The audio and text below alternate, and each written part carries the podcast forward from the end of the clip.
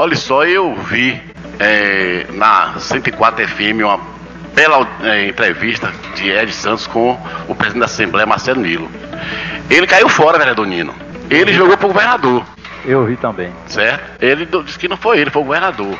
É o, o calçamento de Palmo Sul. Ele, ele caiu fora. Ele disse que de jeito nenhum. Que ainda chamou você de amigo. Viu? Ele tratou muito bem, Marcelo Eu Nilo, vi. Certo?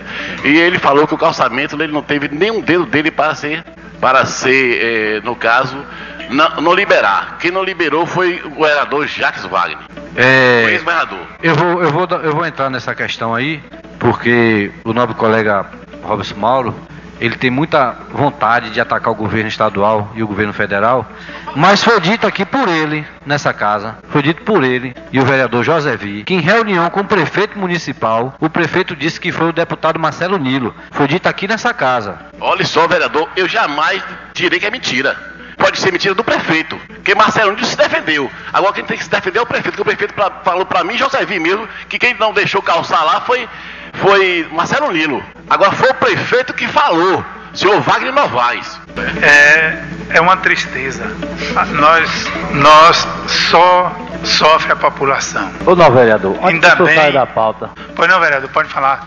vereador, vale salientar, e o povo de Tiro Sul tem que entender, e eu tenho certeza que a maioria do povo de Tiro Sul entende, já entende, é que a, a nossa parte está sendo feita aqui nessa casa. Tudo que vem de bom para Sul, vindo do Executivo, está sendo aprovado aqui, vereador Isaldo. Unanimidade. Nós aprovamos aqui aquele projeto do empréstimo, justamente para isso, para o calçamento de Tiro Sul, distrito, zona rural, né? E, no entanto, nada disso aconteceu.